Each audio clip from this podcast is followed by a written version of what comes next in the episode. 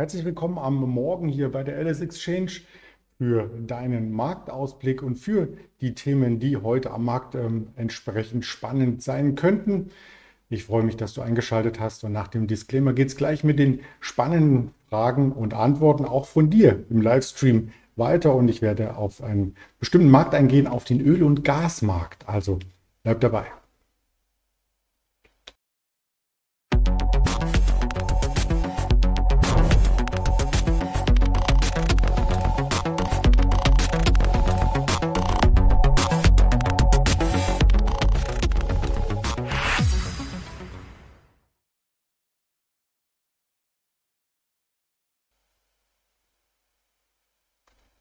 Der notwendige Disclaimer ist erfolgt und ich würde auch hier jetzt gleich wieder in die Präsentation reingehen. Wir haben schon mal begonnen, damit die ganze hier aufzuarbeiten und entsprechend den Handelstag mit solchen vorbereitet. Und das Ganze gibt es dann auch noch mal zum Interview am Mittag gegen 11.30 Uhr mit dem Händler Roland. Also, das heißt hier die ersten Inspirationen aus dem Markt, dann ist fast Mittagspause.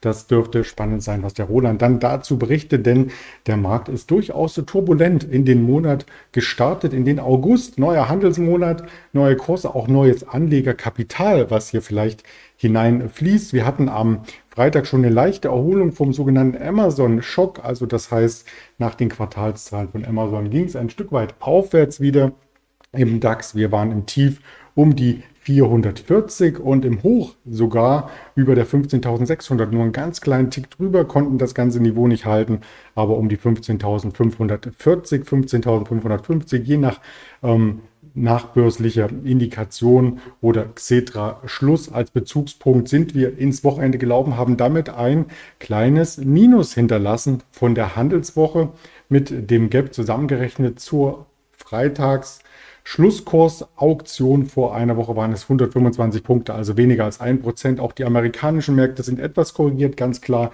Amazon notiert ja auch in Amerika und hat dann am Freitag ein bisschen für Verunsicherung gesorgt. Im großen Bild ist insgesamt ja nichts passiert. Also wir bewegen uns weiter in der Range, die wir seit April hier skizziert haben. Kein Ausbruch auf der Oberseite, kein Ausbruch auf der Unterseite, aber ein eher ruhiger Handel. Man sieht die Kerzen in der letzten Woche, also da gab es kaum Volatilität. Eine große Volatilitätskerze war am Freitag jetzt noch einmal die 173 Punkte, aber trotzdem übergeordnet hatten wir schon viel, viel wildere Tage. Erst vor zwei Wochen am Montag, wir erinnern uns, als wir bis 15.048 Punkte nach unten gelaufen sind.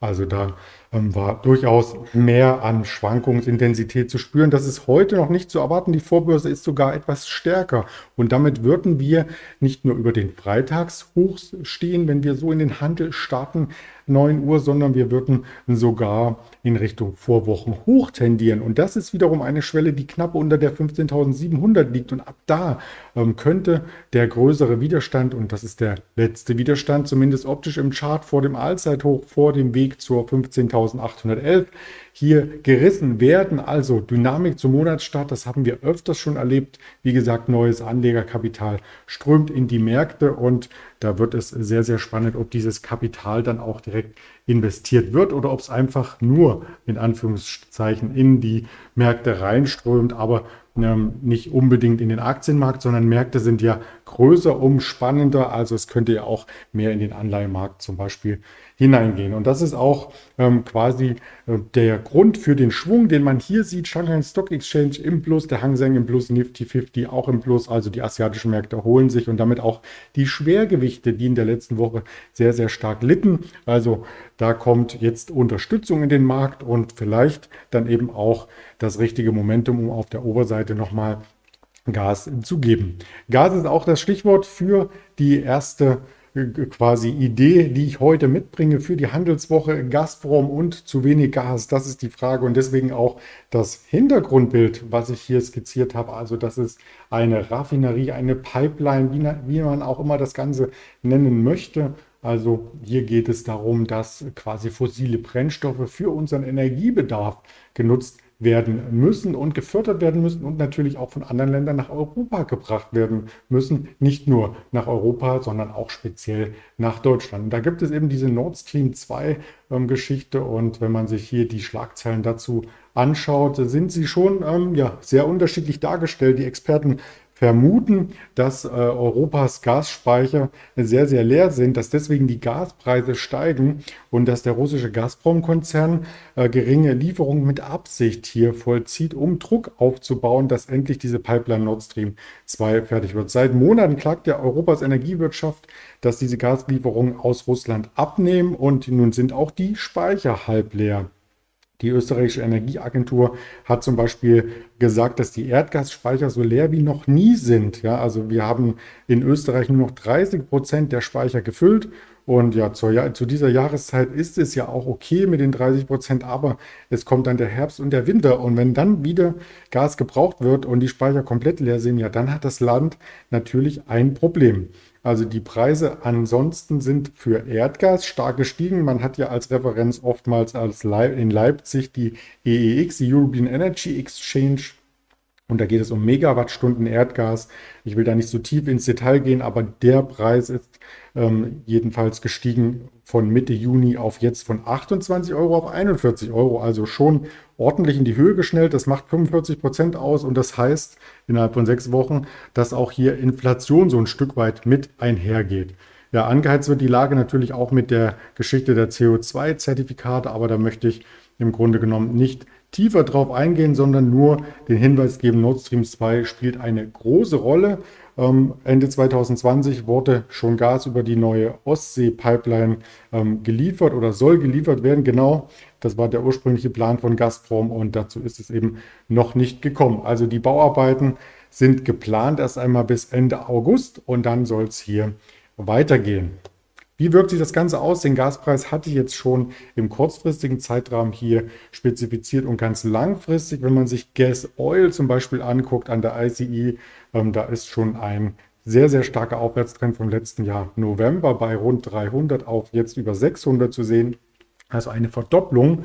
Und das sind eben alles Punkte, die auch bei uns bei der Inflationsentwicklung mit eine Rolle spielen. Die Gazprom-Aktie an sich, die profitiert natürlich, wenn es die Verknappung gibt und trotzdem ähm, hohe Nachfrage, also Angebotsverknappung, hohe Nachfrage. Das spiegelt sich in einem hohen Preis wieder und die Aktie hat dann auch entsprechend die Margen im Unternehmen wieder gespiegelt und sich hier auch ab dem Tiefstkurs im November verdoppelt. Also ähnlich wie die Gascharts, die man hier gerade ins Blickfeld gerückt hat, vollzieht sich auch das Bild bei der Aktie. Also für Aktionäre durchaus ein gutes Bild, aber wenn es politische Querelen und Unsicherheiten geben sollte, hier mit dem Bau der Pipeline und wenn da wirklich nachgewiesen wird, dass es hier äh, massive Beeinträchtigungen mit Absicht gibt bei der Verknappung des Angebots, dann könnte auch so eine Aktie negativ reagieren. Es gibt natürlich auch noch andere Aktien aus diesem Bereich. Eine Luke Oil ist zum Beispiel sehr, sehr spannend. Jetzt geht es aber in Richtung Ölsektor, aber das wollte ich hier mit einbringen, mit anschwingen lassen. Hat sich nicht ganz so stark entwickelt, aber der Ölpreis ist natürlich auch nicht verdoppelt in der Zeit. Also Gas ein bisschen stärker als Öl gelaufen und den Ölpreis haben wir trotzdem hier im Blick, der sich von den Tiefs aus Juli jetzt auch wieder ordentlich nach oben bewegt hat, über 10% vom Verlaufstief und damit kratzen wir fast schon wieder an dem Mehrjahreshoch und das sollte man im Auge behalten bei 77 Dollar im WTI. Vielleicht noch als Hinweis für die Ölfans oder die Fans aus den ähm, Ölaktien. BP meldet am Dienstag morgen früh, also um 8 Uhr Zahlen. Die Aktie sieht auch recht stabil aus. Also da können die nächsten Zahlen hier die weitere Richtung vorgeben und die Richtung für heute ist im Wirtschaftskalender vorgegeben. Wir hatten eben die Einzelhandelsumsätze aus Deutschland, wir hatten Einkaufsmanager Index verarbeitendes Gewerbe aus Spanien, aus Italien, aus Deutschland auf der Agenda. Die kommen gleich nach Börseneröffnung im Xetra-Markt. Danach geht es mit dem Market PMI Index weiter, verarbeitendes Gewerbe Großbritannien 10.30 Uhr. 1545 Market PMI Herstellung aus den USA und 16 Uhr dann ISM verarbeitendes Gewerbe. Der Index ist auch dann ja im Fokus der Marktakteure, ähnlich wie vielleicht bei dir die Kanäle von YouTube, Twitter, Instagram, Facebook, Spotify, dieser Apple Podcast, die wir hier von der Alice Exchange bereithalten, um Informationen auch an dich zu streuen. Das waren so die ersten Startinformationen für den Handelstag. Ich freue mich, wenn du dann beim Interview dabei bist ab 11.30 Uhr auf diesem Kanal der LS Exchange und wenn du gut in den Handelstag startest. Bis dahin alles Gute, dein Andreas Bernstein.